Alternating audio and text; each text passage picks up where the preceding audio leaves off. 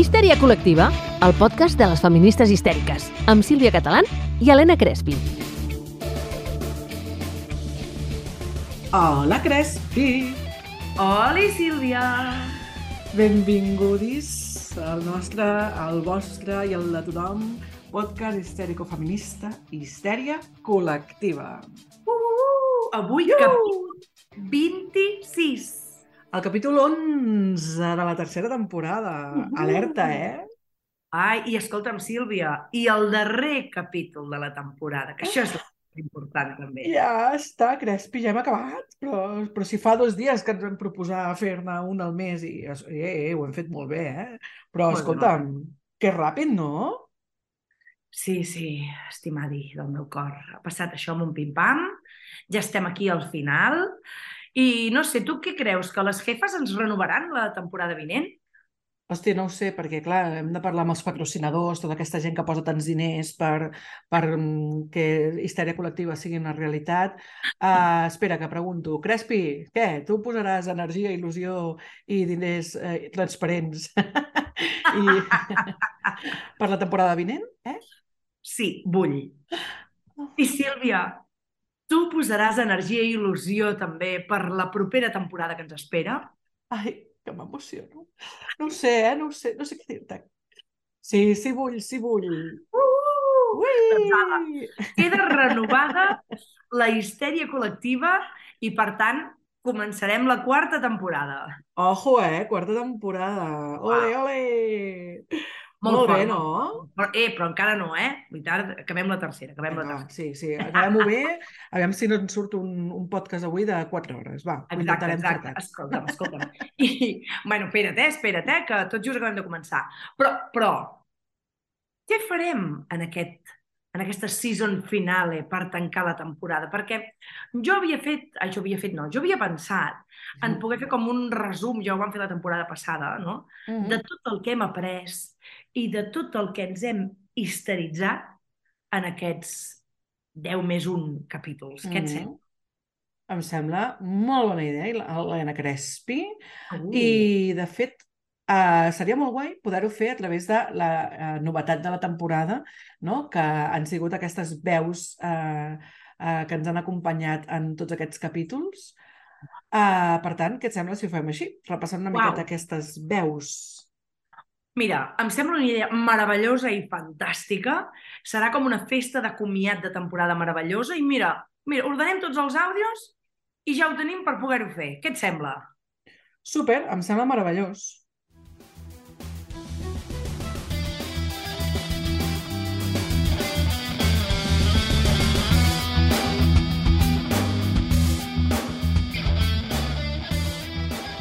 Som-hi. Uh, comencem pel capítol de setembre.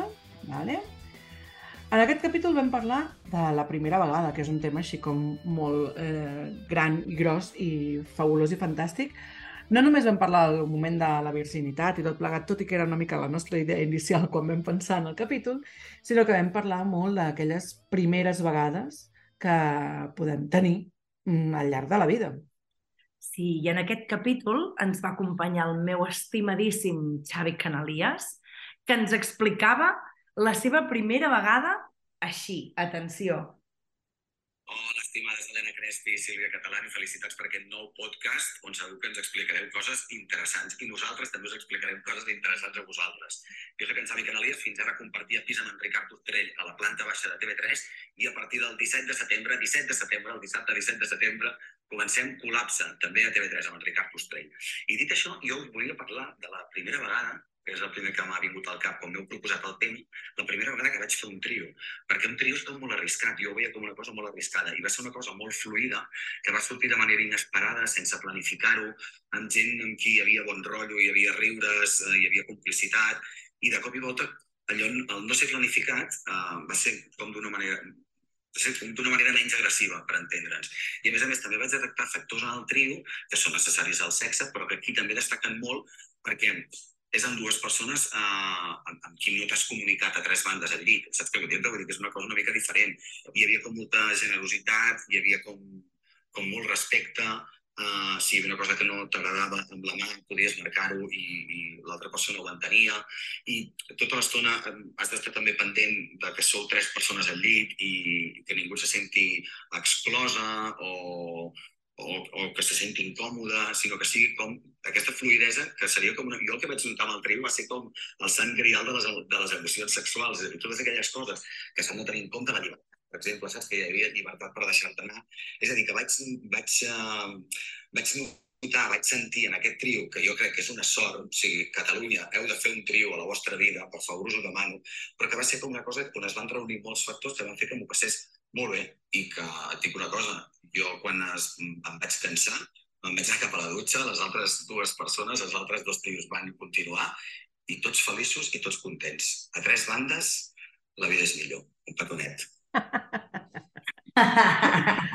Que bo. De fet, ens va deixar bastant boges, eh, quan ens va enviar aquest àudio del Canalies, perquè nosaltres li vam demanar, no?, uh, fes-nos una, una explicació de la teva primera vegada i pensàvem que parlaria doncs, d'això, no?, del moment en què va perdre la virginitat, aquella primera vegada tal com l'entenem a nivell social, bla, bla, bla. I Valtiri ens explica el seu primer trio i, a més a més, deixa un missatge per Catalunya. Catalunya feu un trio Crec que va ser una gran manera de començar uh, aquesta nova temporada, Helena Crespi. Sí, sí, va ser gran, gran, una meravella i és que clar, què t'he de dir jo d'en Canalies? És un amor en potes, no? I jo crec que, a més a més, això també, si te'n recordes, ens va servir per poder decidir que el següent capítol, el segon de la tercera temporada, doncs parlaríem de trios, no? I el mm. batejar tres o més són multitud. Vaja, que vam parlar de trio no i de més gent. Ai, no són multitud. Ai, ai, ai, ai, ai, ai, ai, ai, tot mal, tot mal. Tres o més no són multitud, no? O sigui, que vam parlar d'això, de trios, però també de més gent en les relacions. I per aquest segon capítol de la tercera temporada vam tenir el privilegi enorme de comptar amb la Sandra Bravo, una persona que ens flipa, ens encanta i ens enamora i que, a més a més, té un discurs preciós i molt sensat sobre les relacions no monògames, us recomanem molt que la seguiu al seu Instagram, ja us ho vam dir en el seu dia, però us ho tornem a repetir. El seu Instagram és Hablemos de Poliamor, tot junt. I, bueno, va, anem a escoltar què ens deia en aquest capítol. Som-hi.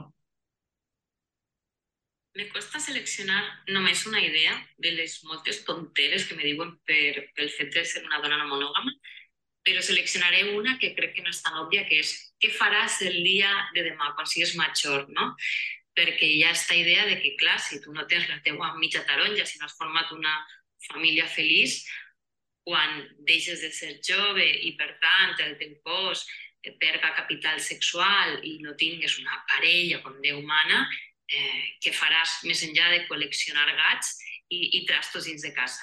Doncs resulta que, que no és un caprici ni una etapa ni, ni una experimentació de joventut, que per moltes persones això de la no monogàmia consensuada és, és, és una forma, um, un estil relacional, una decisió relacional no? en la que uh, sentim o decidim vincular-nos d'una altra manera, moltes vegades uh, amb l'objectiu precisament de repartir les cures, de, de que siga més fàcil i més amable per tothom uh, viure això que pareix tan fàcil que a vegades no ho és, no?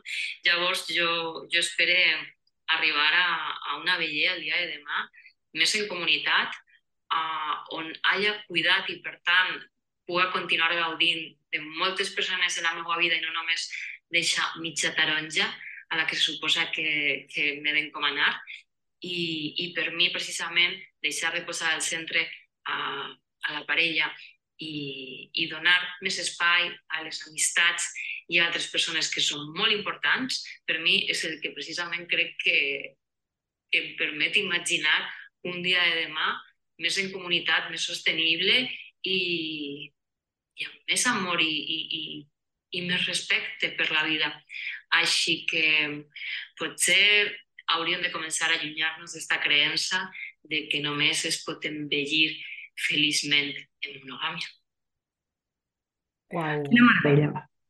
Quina meravella. Som molt fans de la Sandra i a mi, saps el que m'agrada molt del que ell explica, que ho explica amb una naturalitat uh, brutal? Uh, m'agrada com rebat aquesta mitologia que hi ha al voltant del món tan cis heteronormatiu i mononorma, no? on tenim tots uns estàndards prefixats i sempre és molt més difícil anar contracorrent, no? Mm. Mm -hmm. Però escoltant persones com la Sandra crec que és molt fàcil de comprendre. Per tant, tothom que pari les orelles a escoltar la gent que se surt del és que jo estic molt contenta d'aquesta temporada haver pogut escoltar gent tan interessant, amb discursos tan xulos, i, i de fet, no, és veritat que aquest discurs de, de clar, és que què faràs quan siguis gran, no? I, i qui et cuidarà? I al final és un discurs com molt passat de moda, és com, bueno, senyor sí. o senyora, no? Deixi'm en pau, deixi'm viure. Um, amb el tema de les, de les monogàmies, de fet, uh, se'ns va com activar una mica tota aquesta part de, vale, per què la gent no, um, tria ah. una monogàmia? I hi ha moltes raons. Una de les grans raons és perquè, evidentment, el món ens, bueno, la nostra societat ens empeny a això, però l'altra és una frase que molta gent diu que és jo no podria perquè em moriria de gelos. Uh. Així que vam decidir que el següent episodi seria uh, un episodi dedicat als gelos. El vam batejar com Que ets gelós congelat, no? fent honor a una cançó meravellosa del grup Xiula, que també vam recomanar en aquest capítol. I, i vam parlar molt àmpliament de tota aquesta dinàmica de gelos, de possessió i de més. Sí, i a més a més en aquest capítol vam comptar amb l'Imma Sust, periodista i amiga de l'eròtic i amiga nostra, que ens va explicar això, atenció. Estimades amigues histèriques, aquí Imma Sust, persona que no es considera gelosa gens, tot i que ja sabeu que els gelos són una emoció més i de la mateixa manera que no sóc una persona gelosa, tampoc sóc una persona trista. No sé si m'explico. Puc patir gelosia en algun moment de la meva vida, no us diré que no, però poques vegades tinc la sort de sentir més admiració que gelos per les persones. Sí, a vegades sento ràbia quan algú té alguna que crec que no s'ho mereix, però no són gelos, és mm, aquella ràbia de dir, ostres, que injusta és la vida, aquesta persona no hauria d'estar disfrutant d'això. Però quan alguna persona que jo estimo eh, disfruta de coses boniques i li passen coses xules, jo me n'alegro moltíssim. No em considero gens gelosa. Pel que fa a les parelles, bueno, he tingut èpoques de la vida d'inseguretat.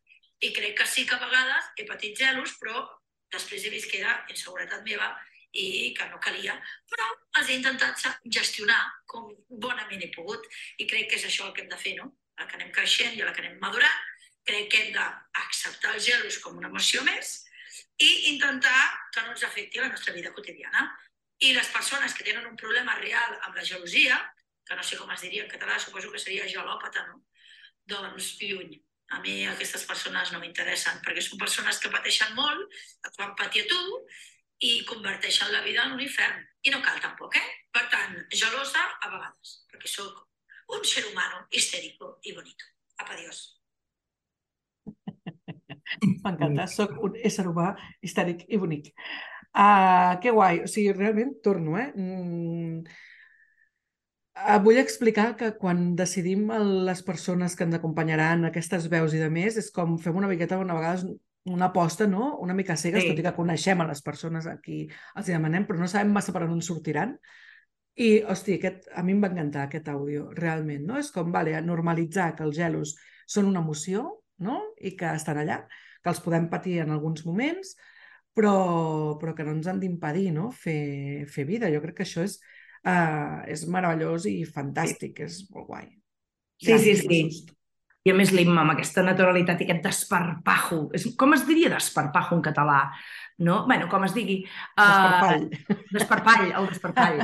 Uh, de l'Imma Sus, que és, una, que és una meravella. I fixa't que ella ens parla de la part potser del, el, la gelosia, no sé, pot, potser podem etiquetar com un dolor emocional, ja veuràs que fina estaré ara, Sílvia. I llavors, d'aquí vam arribar a parlar del dolor físic que de vegades patim que bon, amb aquests. la nostra sexualitat. Oh! Que bon aquests, Crespi, és sí, que... Vam parlar en aquest capítol no, següent, que és aquesta introducció que tu estaves fent, eh, que el vam batejar com a quin mal, Hosti, quin mal. Hosti, quin mal.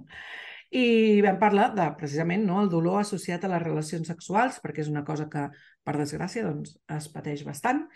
I vam comptar amb la meravellosa també, és que hem tingut col·laboracions tan guais, amb la Liona Ivanova i, i em va fer tanta il·lusió saber que ella volia participar en això i sentir-li la veu explicant bueno, una mica com ella havia viscut mm, el dolor, no? Va, escoltem-la.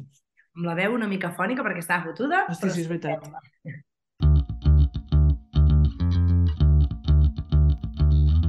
El teu podcast histèrico-feminista.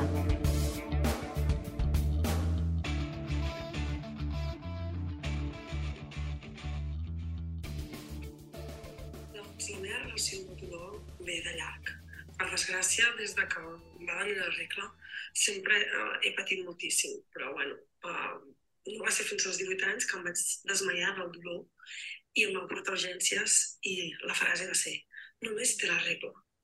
I així he viscut durant molts anys de la meva vida totalment ignorada per ginecòlegs i ginecòlogues a les quals els deia que, que em feia molt de mal i sempre em deien, vai, pren un, un ibuprofè. I fins als 37 no em van diagnosticar i, i no vaig saber que tenia endometriosi. Uh, una malaltia també super infradiagnosticada, uh, infrainvestigada, que, que fa que moltes dones i persones amb endometri visquem uh, constantment amb dolor, no? convisquem amb el dolor.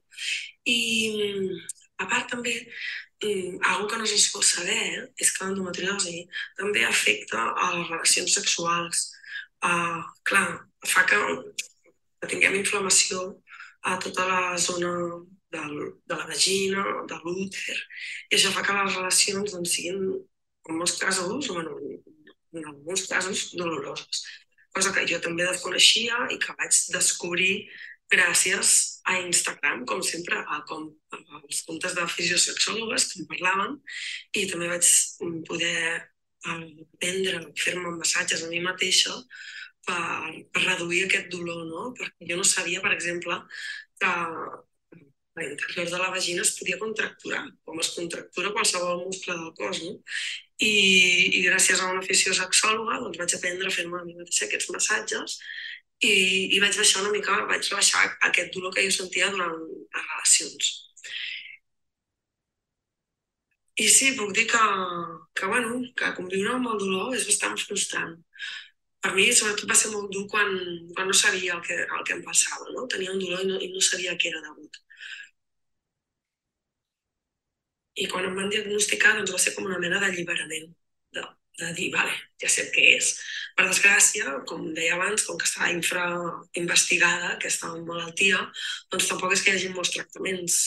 Les opcions que tens són o bé cirurgia o prendre pastilles anticonceptives jo no he fet cap de les dues coses i ho intento com portar amb una dieta antiinflamatòria i fent exercici. I ara, gràcies a que doncs, estic donant la llet materna, doncs no tinc la regla i, per tant, estic visquent sense dolor des de... Bueno, feia molts anys que no estava tan bé i és un alliberament. Que fort, eh? Perquè, en el fons, fixa't que l'aconseguir un embaràs i l'alletament li permet viure temporalment sense dolor perquè està acostumadíssima per l'endometriosi a viure amb dolor generalitzat, dolor amb les relacions sexuals, dolor amb la regla, dolor amb tot, no? I és mm. un horror.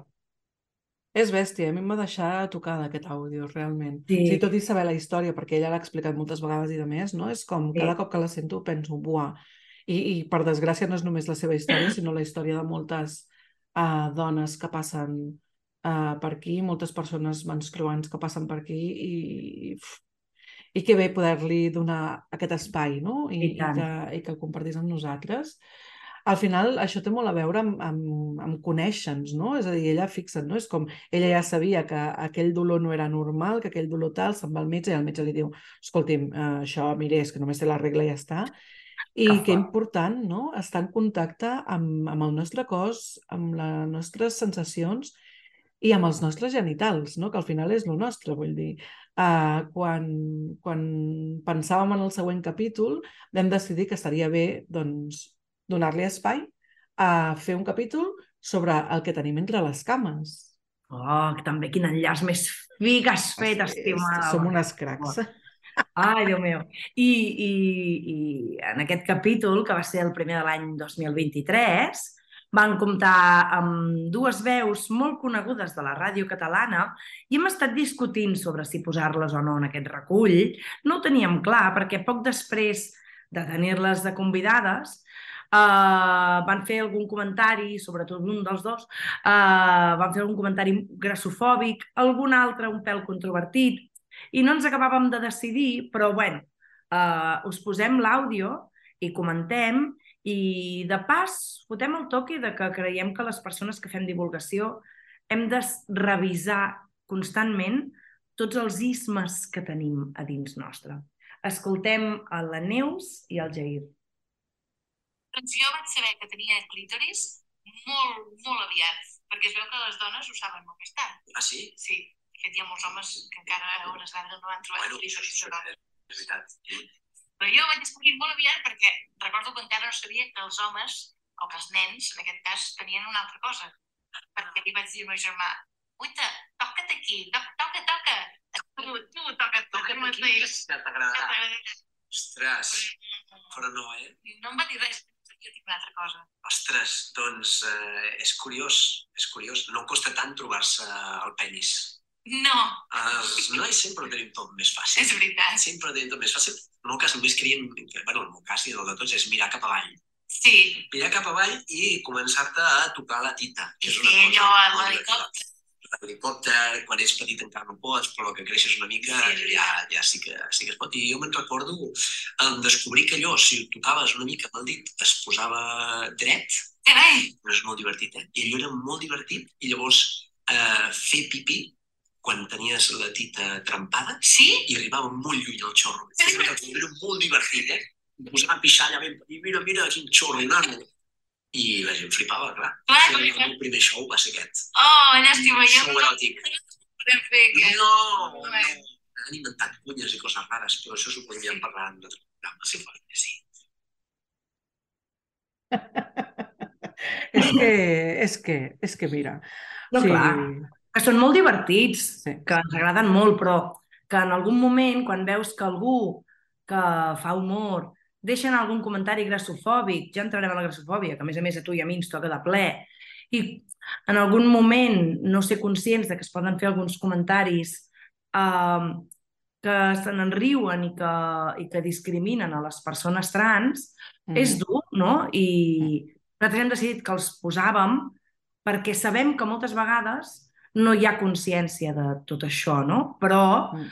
com sempre, convido tant a la Neus com al Jair eh, a revisar, com a totes, perquè tothom es pot equivocar, no? I jo crec que tu i jo, Sílvia, també hem fotut la gamba en un moment, però després hem dit, cony, si un col·lectiu ens diu que potser hem fet un comentari fora de to, anem a revisar. I revisem. I això Sí, aquest, aquest era el punt que a mi em generava més... Eh, això, com més mm, malestar. Controvèrsia amb tu, sí. sí. Perquè clar. al final és, bueno, ok, tothom la pot cagar, però quan et diuen que l'has cagat, um, l'ideal no és dir, vale, ok, em miro i ja està. I pots estar d'acord o pots no estar d'acord, però, bueno, enfrontar-t'hi frontalment, bueno, és igual. El cas que Anem aquí estan, aquí estan. Els genitals, com diuen ells dos, doncs ens els podem conèixer de formes diferents, no? Uh, en funció de si tenim penis o tenim vulva, no? Tenim Mhm. clítoris. Uh, va ser un, una bona participació, vull dir que van estar molt correctes en això i molt divertits. Uh, tot i així, doncs, aquest toc d'atenció i, i aquí queda dit. I tant, i tant, i tant.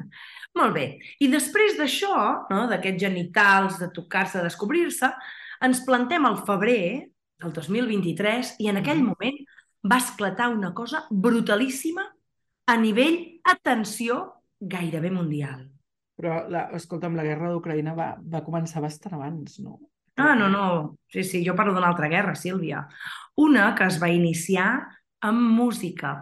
A veure si us sona. Una cantant que va treure una cançó on criticava el seu ex i la seva nova parella, ja tu sabe, i així vam Ah. arribar a l'episodi 21, que vam titular Les infidelitats, un capítol on vam parlar de l'obligació de tenir parella, de la monogàmia, un cop més, que són pesades amb aquest tema, no? És que, és que tela el tema, eh? El tema de la cançoneta va donar de sí, encara dona de sí, encara molt. I en aquest capítol, per parlar de tema um, doncs això, de les infidelitats, ens va acompanyar la veu de l'Elisenda Pineda, de la qual també estem enamoradíssimes, i ens explicava això, Amigues, aquí Elisenda Pineda. La meva relació amb la infidelitat ha passat per diverses etapes, uh, crec que vinculades a l'edat, al fet d'anar creixent, d'anar creixent com a persona i també del pas del temps. La primera vegada que em van posar les banyes va ser quan jo tenia uns 19-20 anys, per tant, la meva reacció va ser totalment desmesurada. Vaig contar un drama, un drama queen, plorava per racons, me parlava de la persona que m'havia posat les banyes amb amics del mateix cercle, etc etc. Uh, totalment innecessari. La prova està que al cap d'uns anys ja ha resultat sent dels meus millors amics. O sigui que no us deixeu perdre les amistats i les relacions humanes només perquè en el seu dia hi va haver un, bueno, un entrebanc, si vols dir-li entrebanc, digue-li com vulguis. Després he estat a l'altra banda, he estat la persona que ha posat les banyes i, evidentment, no he estat mai amb cap intenció de fer mal a ningú. Simplement t'hi trobes, la vida t'hi posa i potser es gestiona malament o bé o es fa com un pot i qui fa el que pot no està obligat a fer més. El que sí està clar és que mai no hi ha una intenció de ferir ni de fer mal. Um, en aquest cas es va solucionar d'una manera més calmada o potser no es va acabar solucionant per altres temes que, que no venen a tom però que evidentment justifiquen o no aquesta infidelitat. Bé, i després amb el pas dels anys ara sí tinc una parella estable um, i si em tornés a passar el mateix tinc molt clar que jo tinc uns mons interiors d'uns llocs on anar a guarir-me que són esplèndids, rics, són generosos, estic molt contenta amb mi mateixa, amb la meva solitud, el meu espai i les meves normes. Si em passés una altra vegada això, entendria que la persona amb qui estic um, m'ho fes, doncs crec que ho parlaríem des d'un lloc calmat i intentaria fer una anàlisi del que ha pogut passar. Si em passa a mi, que sóc jo la persona que me'n vaig amb algú altre, eh, intentaria fer-ho d'una manera elegant, gens abrupta, i també traient-li tota la importància que li vaig donar quan tenia 20 anys. Eh, es tracta que també dins la parella hi hagi uns rols i que això estigui parlat i estigui entès i que tothom jugui la mateixa partida. Aleshores, a partir d'aquí, eh, crec que després, si sorgeixen aquests episodis, es poden gestionar pitjor o millor. Que important, eh? Perquè en el fons, mira, ens està plantejant com el poder comunicar-se bé, tenir un bon contracte de parella, ser responsable amb les coses que fas o deixes de fer, tenir una gestió mesurada de les emocions, però també ens parla molt d'aquest espai propi, és a dir, l'habitació pròpia, no? El, uh -huh. el tenir el teu espai, enriquir-te amb moltes altres coses perquè el teu món no depengui única i exclusivament d'una relació de parella, que és el que a vegades fa que una infidelitat, que és una cosa que nosaltres hem vist a teràpia, que pot passar uh -huh. a qualsevol persona, per molt que algú cregui que és el pitjor que pot passar en el món, també li pot passar a ella, tant, tant uh, que li siguin infidel com ser infidel, uh -huh. i que és important que ens nodrim de moltes coses per poder guarir aquesta ferida uh -huh. i que no sigui el drama queen que eren infidelitats potser quan teníem 19 o 20 anys, era com diu la, la Pineda. Clar, a mi m'ha agradat molt això, no? com aquesta, aquest passeig per uh, la diferència entre quan ets tan jove, no? que encara no has après a gestionar Clar. moltes coses i que no tens aquest espai propi, no? i quan et vas fent més gran que vas aprenent com a col·locar les coses en lloc diferent. De fet, i fent una tombarella així mortal per enllaçar amb el següent tema ah. uh, de la següent, de la següent, del següent episodi, Uh, és una mica el que jo crec que hem viscut nosaltres també amb el tema de la grassofòbia. Mm. És a dir, a mi quan jo era jove i em deien que estava gorda, era com un drama meravellós, fantàstic i drama queen absolutament, en plan, oh Déu meu, estava tres dies, no? Que...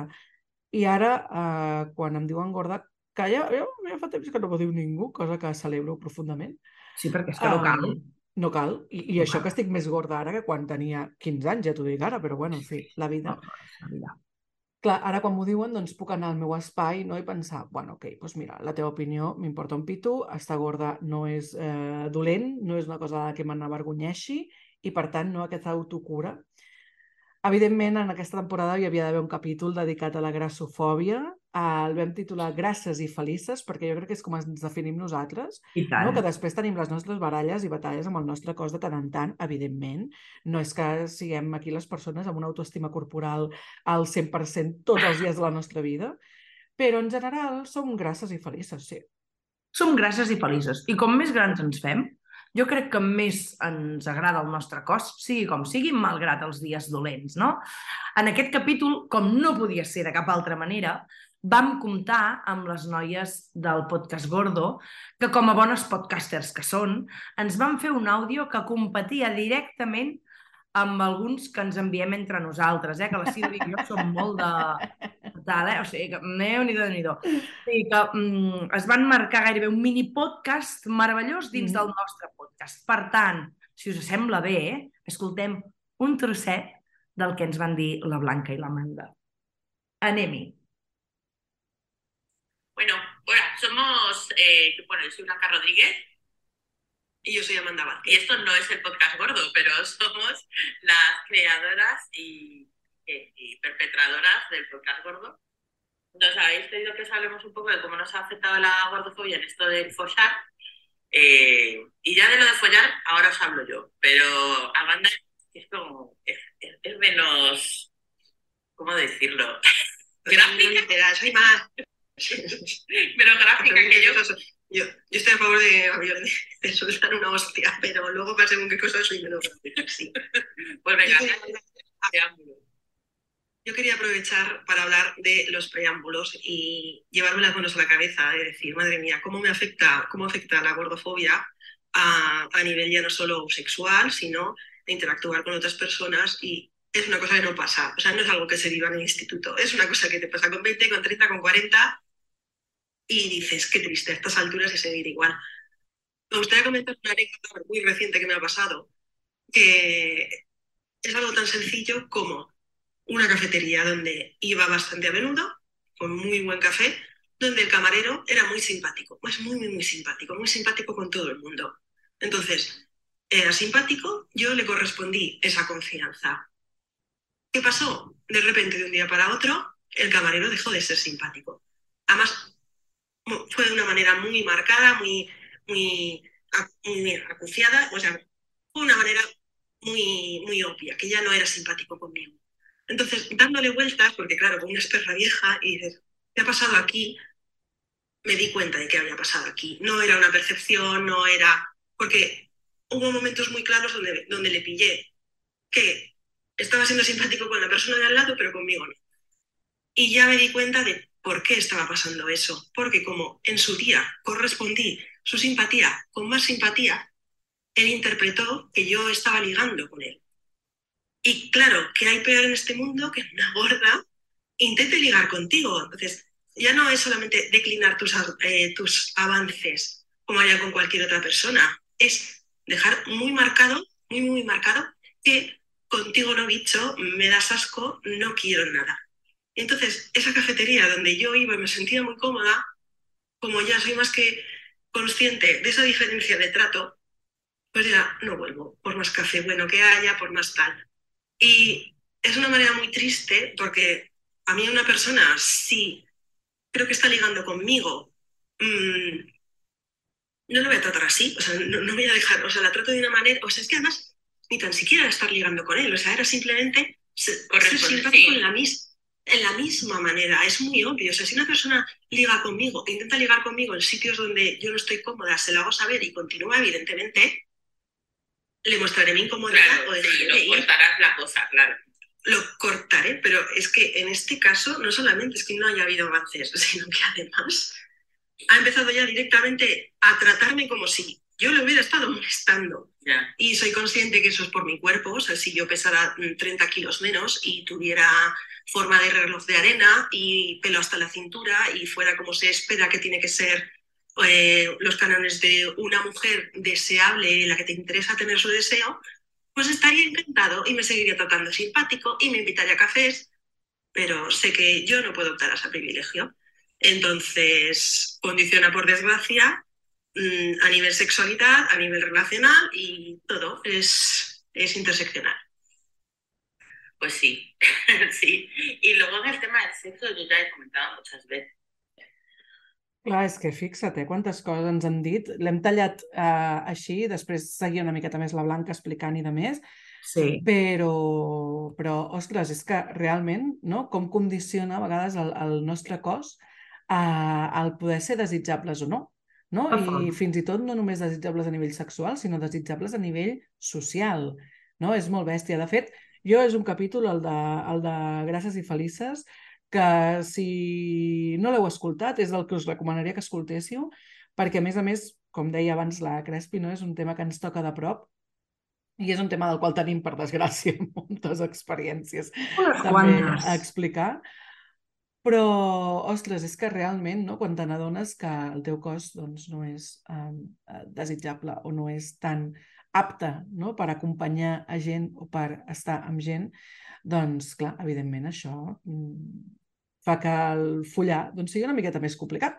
Sí, sí, sí, perquè ara només hem deixat aquesta part, però després no? també parlar de tot el que passa no? les persones gordes quan follem o quan volem follar o quan algú folla amb nosaltres, que a vegades també hi ha gent que senzillament folla amb una gorda i ja està, eh? i no vol res més perquè, ui, què diran, què diran.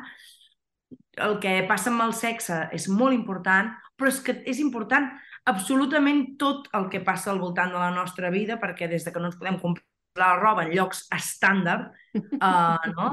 fins a que, no sé, que no ens podem menjar tampoc un, una magdalena tranquil·lament perquè diuen, oi, que t'engreixaràs, o si ens mengem una amanida, és que estàs a dieta, i això no els hi passa a les persones primes, no? Bueno, i si et Sí, menges clar. una magdalena o un tros de pastís, estàs fomentant la Uh, cultura uh. de la grassa, no? De, de ser gras i, i el... el... Eh, Eh, molt malament, Bueno, molt ja, malament. ja veieu que aquest tema eh, ens toca, ens toca. Per tant. Jo, eh, com diu la Sílvia, aneu-vos en el capítol de Grasses i Felices, perquè més vam rebre molts missatges de persones que s'havien sentit molt identificades, perquè més, Mhm. estiguis gorda o no estiguis gorda, la pressió estètica no s'escapa de ninguna de nosaltres. O sigui, que... ai senyor. A veure, um, el següent capítol, perquè és que si no ens enrotllarem molt, uh, si, si aquest que dèiem ara és com si les gordes no tenim dret a follar, el següent vam anar a abordar un altre tema, no? perquè imagina't les mares, imagina't les mares que follen, o imagina't les mares gordes que follen. Aquestes ja No, aquestes no existeixen. Són, són Mare un meva. mite, són un mite. són un mite. Ah, en aquest capítol que vam titular Mares que follen i que a més a més va coincidir amb Setmana Santa perquè som així de fantàstiques i magnífiques nosaltres. perquè sí, perquè nosaltres lo valemos. Uh, vam comptar, jo diria que amb una de les persones que més sap i més ha estudiat les maternitats eh, subversives, les maternitats diferents, no? que ens ha venut una història de la maternitat diferent a la que sempre ens havien venut i parlo, evidentment, de la gran Esther Vives.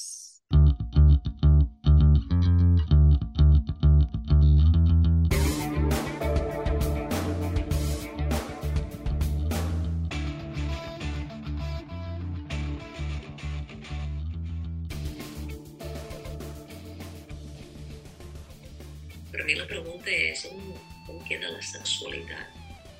Després del pare existeix? Almenys aquella sexualitat que, que, que vam tenir abans de ser mares o durant el propi embràs, en el meu cas va desaparèixer completament. És que no tenia ni les ganes ni, ni l'interès. I així com durant l'embràs vaig gaudir molt de, de la sexualitat, del sexe, i també, de fet, en el part on el meu pare es va activar després de mantenir relacions sexuals molt plaents amb la meva parella.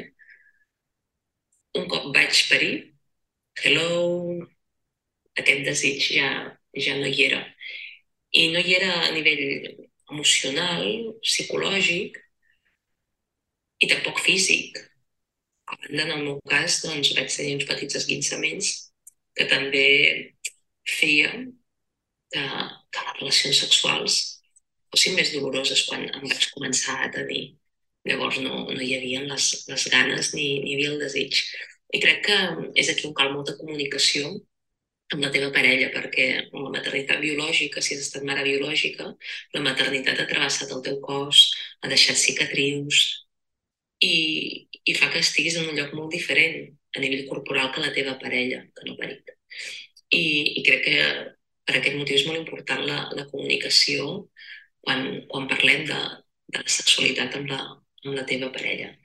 I després és cert, amb el temps, doncs, el desig, el plaer, torna i és, i és fantàstic i és, i, és, i és meravellós. Però moltes vegades no, no ens parlen de, de tot això i crec que és, és fonamental parlar-ho i, i dir que la sexualitat canvia molt, moltíssim en el postpart, desapareix moltes vegades i, i que és normal i que no passa res i que després en tot cas ja, ja torna.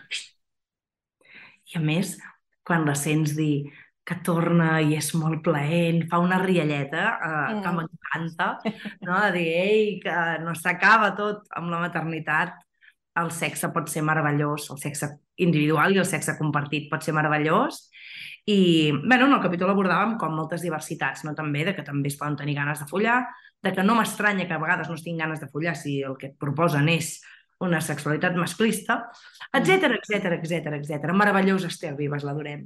Meravellós Esther Vives i meravellós podcast que ens vam fotre aquí amb les mares i crec que les maternitats també, bueno, crec no, les maternitats també ens atravessen a totes dues, I tant. així que també vam tenir...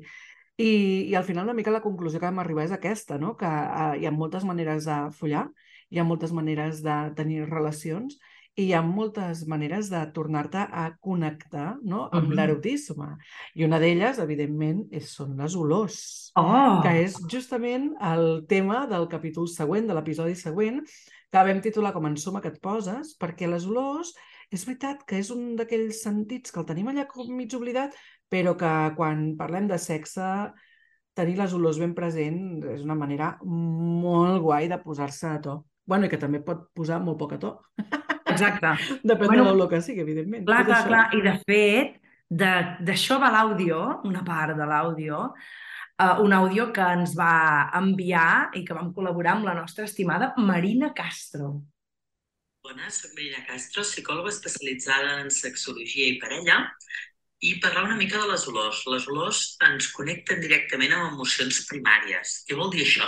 Que si una olor la tenim associada a un moment de molt de fàstic, només d'olorar allò tornarem a sentir el mateix fàstic que vam sentir en aquell moment. Igual que pot passar això, i segurament us ha passat alguna vegada amb alguna cosa de menjar, també passa al revés amb el sexe. L'olor del sexe o alguna olor que hi hagués en un moment que vau tenir una situació sexual supereròtica, supercalenta, us associarà a partir de llavors amb allò. Vale? És una associació molt directa, narracional, ni té a veure amb que us agradi més o menys aquella persona. És aquesta primera atracció. Vale? És una mica el que utilitzen també el que seria el, tot el tema feromones, vale? però en aquest sentit és com més generalitzat. En canvi, després hi ha una part com més personal, que té a veure amb els records. Per exemple, en el meu cas, la, hi ha una colònia en específic que l'home que la porta, a mi d'entrada, ja em genera com un ai, mira aquest. Vale? Després, evidentment, entra el criteri personal de si, encara que em pugui resultar atraient a primer cop de vista, si serà alguna més o no. En el meu cas seria la Ralph Lauren Sport, de fa molts i molts i molts i molts i molts anys, vale? i associat a un context i una situació determinada. Per tant, a casa no falta mai un patet, només per dates especials, no volem que perdi l'efecte. Vinga, una abraçada. M'encanta aquest àudio amb falca publicitària inclosa. Des d'aquí dic que Ralph Lauren no ens paguen un duro, No. ni a nosaltres ni a la Marina, crec. Exacte. Ah, em fa molt de riure. És que la Marina és tan fantàstica, de debò t'ho dic.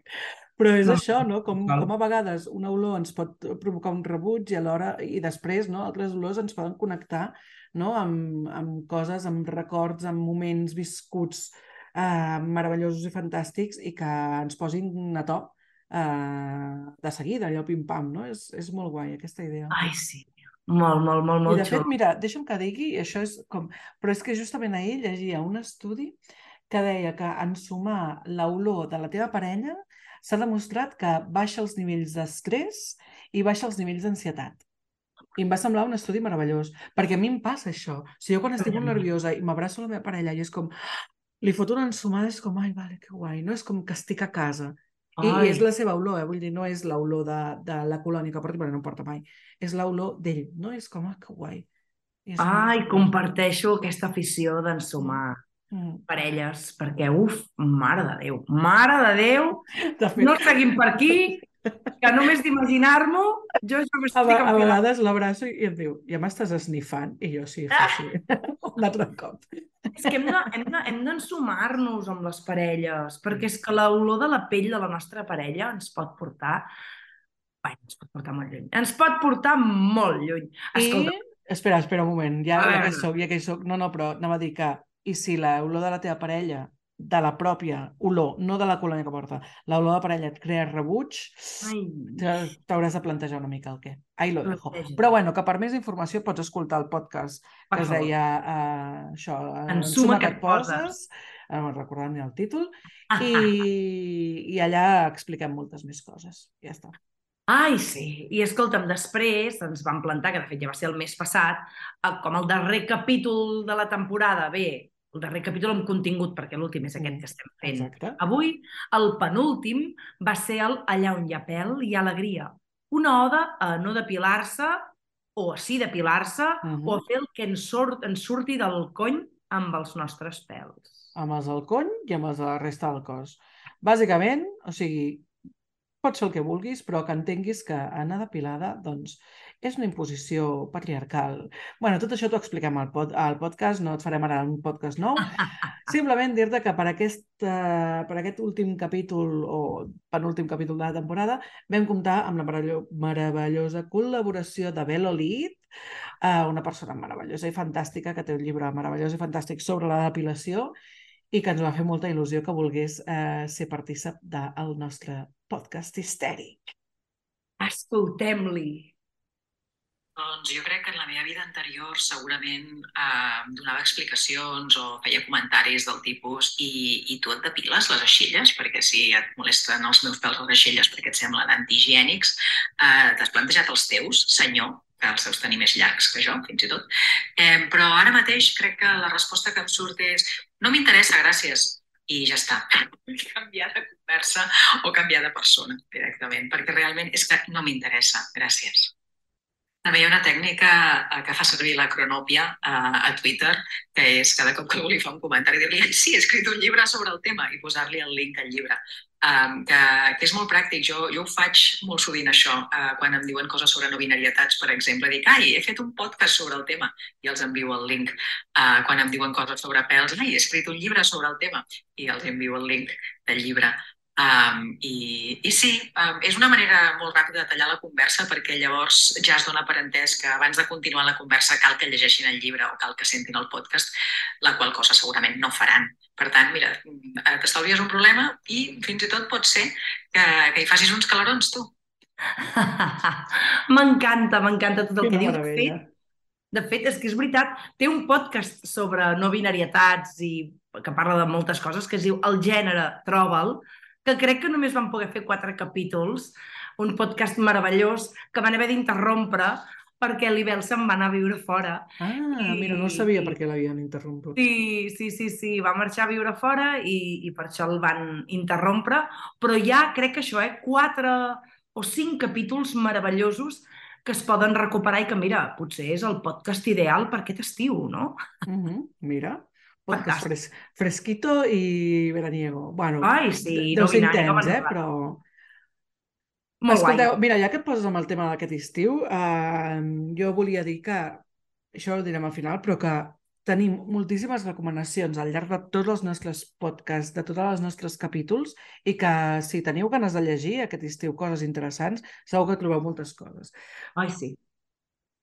Escolta'm, uh, abans d'anar acabant, ja que he fet una repassada dels temes i les veus de la tercera temporada de l'Histèria Col·lectiva, què et sembla si també fem una repassadeta així com ràpida de les histèriques històriques que han passat per la tercera temporada de l'Histèria Col·lectiva? Em sembla una meravella i, de fet, vull recordar que eh, totes aquestes histèriques històriques de les que ara parlarem eh, i les, i les de les altres, eh, de les altres temporades anem fent carnets d'histèrica històrica que els anem penjant al nostre Instagram. I tant. Els podeu recuperar allà, veure quines són aquelles histèriques i per què estan allà. I, I també que sapigueu que ens podeu proposar histèriques històriques. Hòstia, hi havia una dona al meu poble que feia no sé què i era meravellosa, fantàstica. Ens envieu la història de la dona del vostre poble, perdó, i estarem encantades d'incloure-la a la temporada que ve, ja que renovem, pues, Oh, quina meravella. De fet, ara mateix passem, hem penjat el carnet de la histèrica número, de la histèrica històrica número 7, Bell Hooks. Jo últimament estic més enganxada, no poder, uh, a Bell Hooks, però um, ella estava en les altres temporades. Eh? La tercera temporada Mm. um, uh, està farcida de 10 meravelloses histèriques històriques i les recordem una miqueta a veure què us sembla si fem una mica de, de memòria, d'acord? Histeritza't. Aquí ets lliure de fer-ho. Histèria col·lectiva. El teu podcast histèrico-feminista. Uh, Sílvia, comences tu? Començo. Vinga. La primera que vam, eh, que vam ressenyar i que vam destacar era Heidi Lamar, una actriu, no sé si la recordeu, que eh, va registrar la patent d'un sistema secret de transmissions de ràdio que feia impossible detectar els torpedos submarins. Uh, torpedo! Eh, ojo, cuidado, la tia era una crack. Era Sí. actriu, que semblava allò, no, és que les actrius són... No, no, no, no, aquesta tia era un coco com una casa de pagès. I, bueno, que sapigueu que aquesta patent encara és utilitzada i que la fan servir els GPS a nivell militar, vull dir que té la marinera, no? I és una, és una tia molt interessant. A mi em va agradar molt, molt, molt començar temporada amb aquesta tia tan interessant. Ja sabeu que jo i l'enginyeria tenim un amor eh, que encara no s'ha portat a terme, però sí portarà. Ja te lo digo jo. I, i em va encantar Heidi Lamar uh, Forever and Ever, in my heart. Ai, estupendo. Escolta'm, en el capítol número 2 vam tenir a la... Margareta Geertruida Zelle. Oh!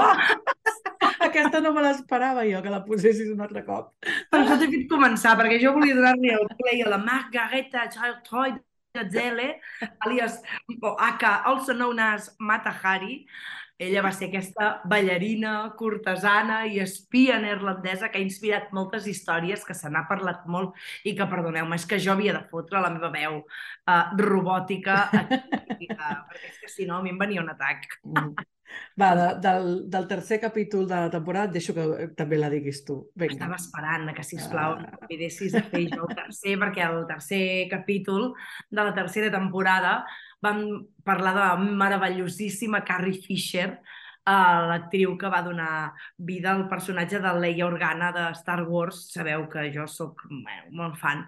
Espectacular, una tia molt potent. un- Una saga que, tot i que té molts masclismes, té personatges femenins també molt potents i Carrie Fisher, que ens va deixar fa uns anys, malauradament, uh, doncs hi tenia un paper fantàstic i meravellós. Ai, senyor. Sabia que volies No diré res més, perquè si no segueixo i no paro. I no Val? acabarem el podcast avui. Vale. Després vam, fer, vam parlar de Medusa. Eh, és el nostre, d'aquesta temporada, el nostre primer ésser mitològic. Mm. Vale? Un ésser mitològic de la mitologia grega, una dona que en principi era dolenta, però bueno, ja vam dir que... Eh, No, tio. Escolteu-vos, escolteu-vos el podcast perquè va ser molt guai. He de dir, faig mm, així com parèntesi, Vinga. que és molt guai aquest moment de, de preparar els guions i preparar-nos les histèriques històriques, perquè jo aprenc una barbaritat i és Sí. molt guai. I Sí, sí. precisament Medusa recordo que em va agradar molt, molt, molt I a més- estudiar-la.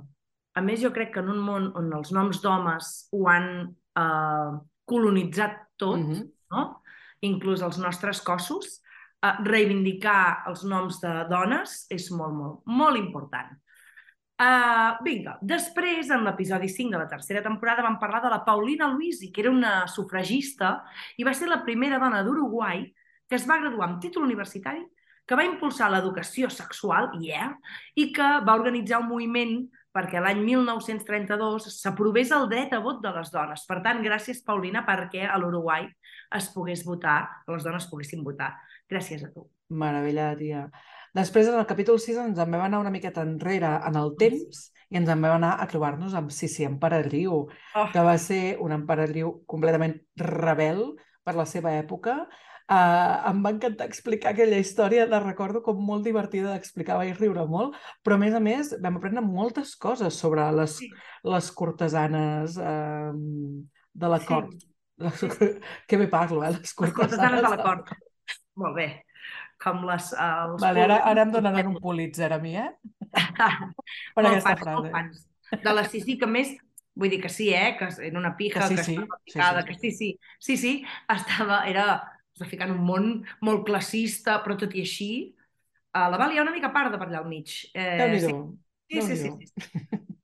Molt bé, molt bé. Després va ser molt bo perquè en el capítol 7, en el Gràcies i Felices, ens en vam anar a buscar alguna referent eh, històrica que fos histèrica i que fos gorda i vam pensar, calla, anem a veure les tres gràcies de Rubens que eh, aquell pintor va pintar i ens anàvem mirant el quadre i, i vam pensar, eren, són com el model de voluptuositat no? i de persona grassa admirada a l'època de Rubens i de cop vam descobrir que tan grasses no estaven, que segurament vestides uh, eren força primes, que potser cabien els pantalons uh, estàndards, Uh -huh. doncs, potser els més grans, potser són una què, 44, 1, oh, Mm. sorpresa, no? Sí.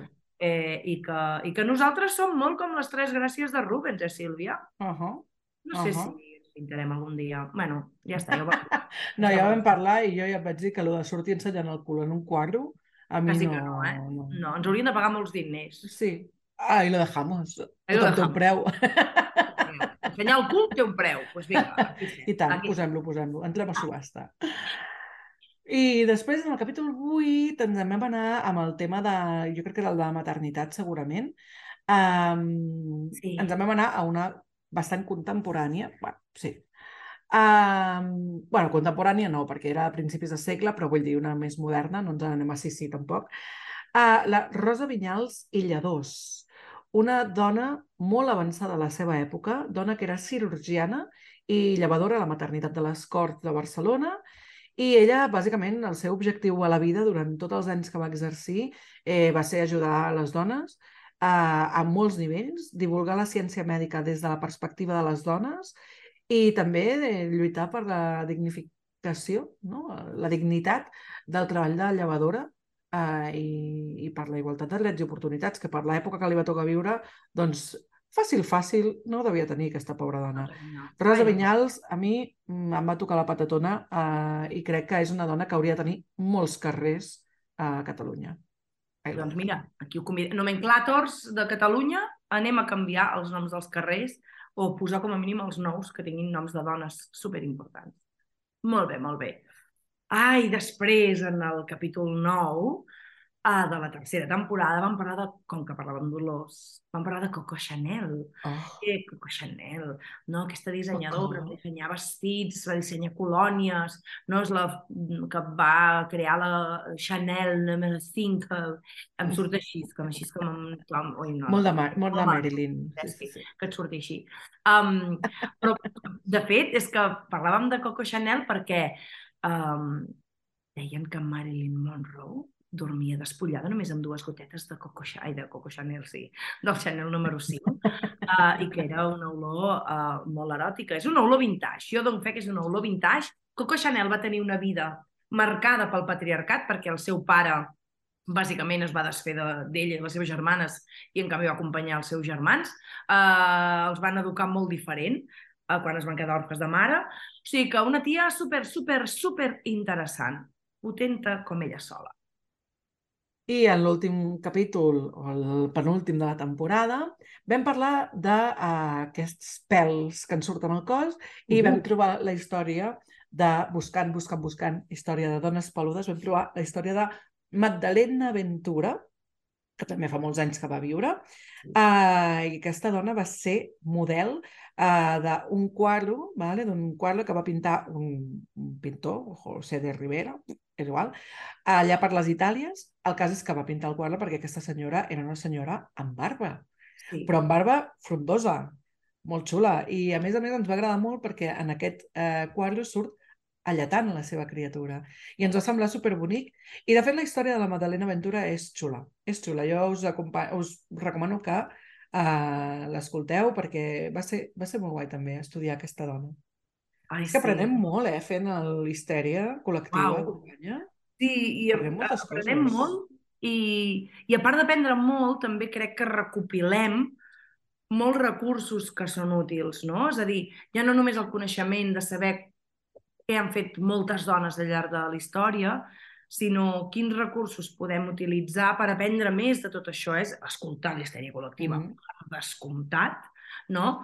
Però clar, tu i jo, que després, al final de cada capítol, ens anem a les recomanacions histèriques i li fotem canya a llistes de recomanacions inacabables, pràcticament, i molts llibres. Molts llibres. Uh, hem pensat que no calia recopilar totes les recomanacions històriques perquè si no, no acabaríem mai. Llavors, Exacte. com que de les recomanacions sempre fem el tall en vídeo penjat al nostre Instagram, aneu-vos a veure les nostres recomanacions histèriques i d'allà en traureu moltes de les lectures d'estiu, potser eh, veureu eh, doncs, molt material audiovisual, eh, llibres, comptes d'Instagram, que hi ha que seguir-los, hi ha que seguir-los, perquè són meravellosos. Hi ha que seguir-los. Per tant, la recomanació histèrica d'avui és que ens escolteu a nosaltres. Mira, recomanació histèrica d'Autobombo, Vinga. uh, perquè som el podcast histèric millor que podeu escoltar mai a la vida, això ja us ho dic jo. I, a més a més, perquè això, tindreu moltíssimes recomanacions, no teniu excusa per no tenir uh, coses xules per llegir aquest estiu, per veure aquest estiu, per escoltar aquest estiu. Uh,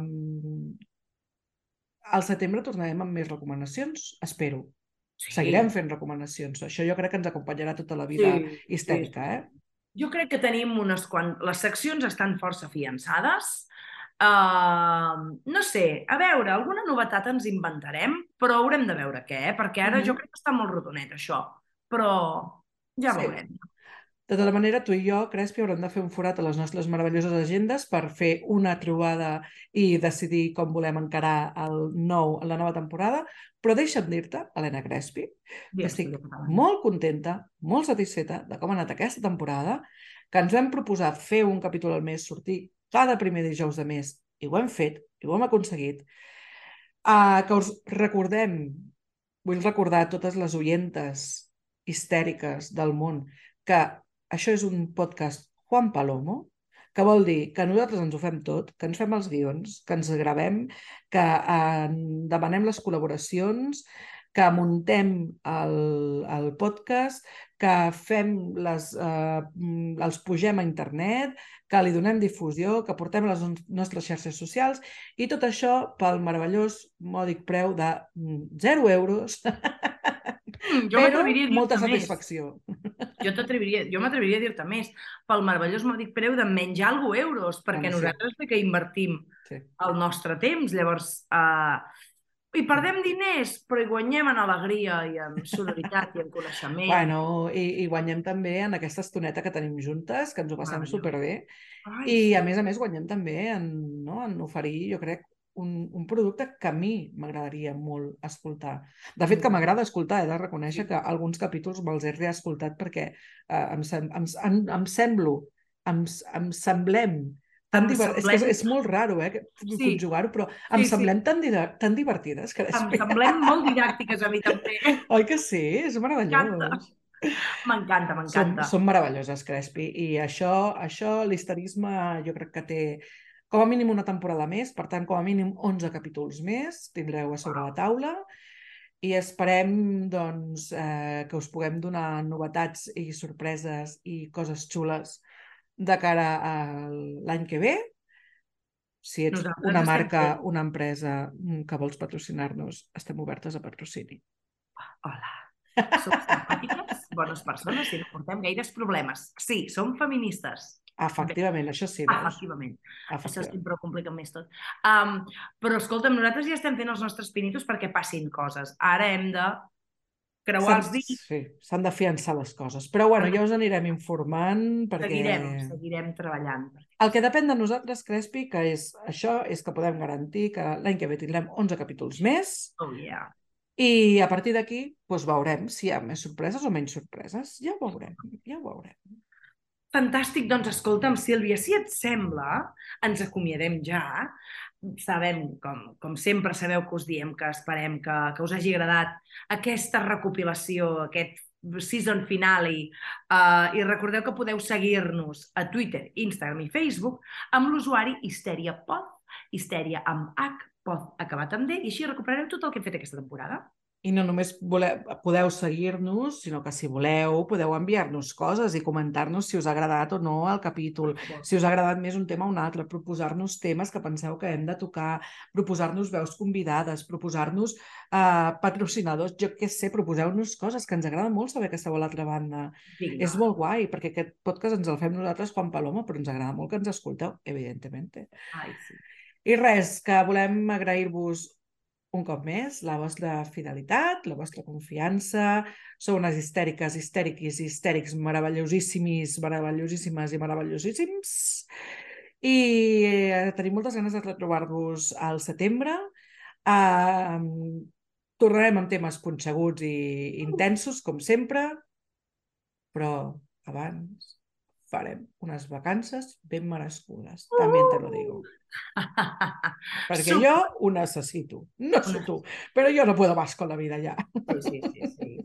Ens semblem que necessitem vacances. Ens semblem que sí. Ens semblem que necessitem vacances.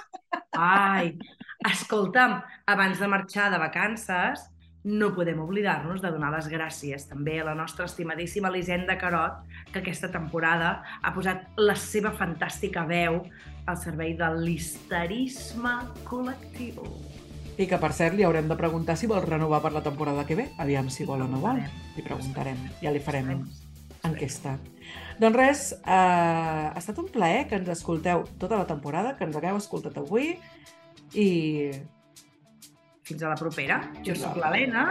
jo sóc la Sílvia i som unes histèriques! Adéu! Fins setembre!